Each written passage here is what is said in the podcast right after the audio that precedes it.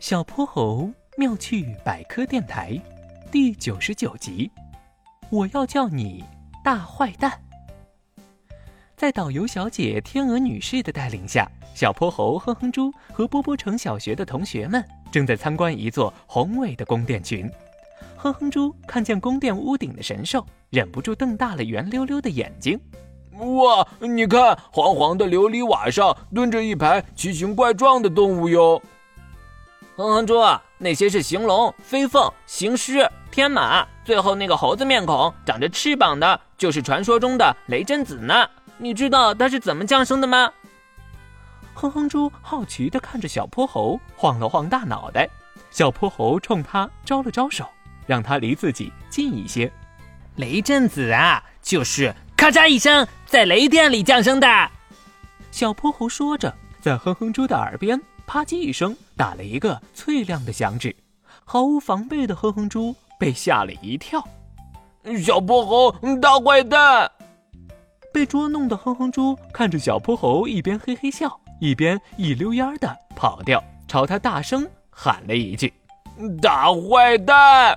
哦，哼哼猪刚喊完，远处那面高高的墙竟然传来同样一声长长的大喊。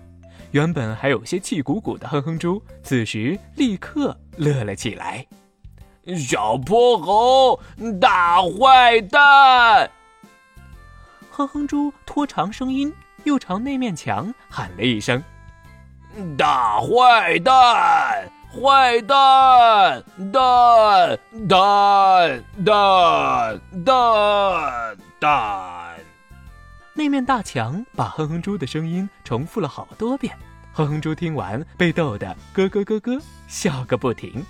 小泼猴立刻停在了原地，看着远处得意洋洋的哼哼猪，不服气的也朝那面墙喊了一声：“哼哼猪，大坏蛋！”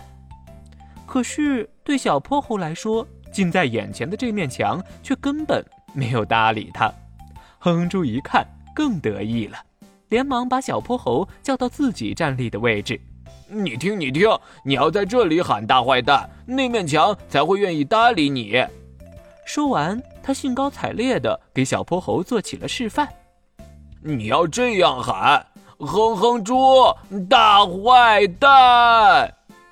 远处那面墙立刻回应道：“哼哼猪，大坏蛋！”坏蛋，蛋蛋蛋蛋蛋！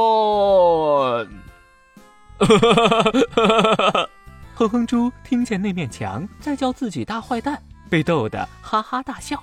小泼猴迫不及待的也要自己试一试。小泼猴，大坏蛋！小泼猴拖长了声音。冲远处那面墙大喊了一声，然后他也被墙壁的回声逗得乐不可支。哟，你们在这里玩啊？俩人正玩得不亦乐乎，不知什么时候，导游小姐天鹅女士站到了他俩的旁边。这是回声现象呢。我们的古人啊，早就发现这种现象了。声音在传播的过程中，如果碰到了大的反射面，就会被反弹回来。当你和反射面的距离超过了十七米，原声与回声的时间间隔就会大于零点一秒，人耳就能把它们分辨出来，你就能听见回声了。快往前走，给你们看看更神奇的回音壁。一个人在一头小小声的说话，隔着一百多米远，另一头就能听得清清楚楚呢。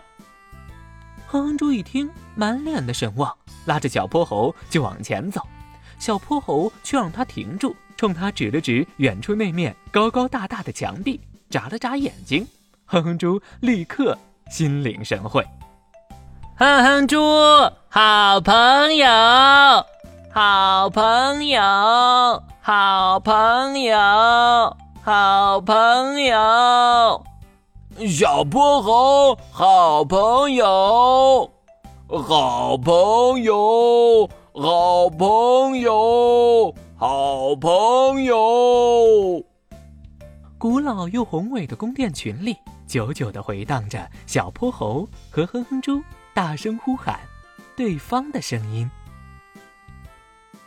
小泼猴妙趣百科，一天一个小知识。如果你喜欢小泼猴，想和我成为好朋友，一定记得点击订阅哦。同时，非常欢迎大家在节目下方留言，把心中的大问题、小问题告诉小泼猴，我们会从中挑出好玩有趣的来做解答和分享。被挑中问题的小朋友还会有一件小礼物送给你哟。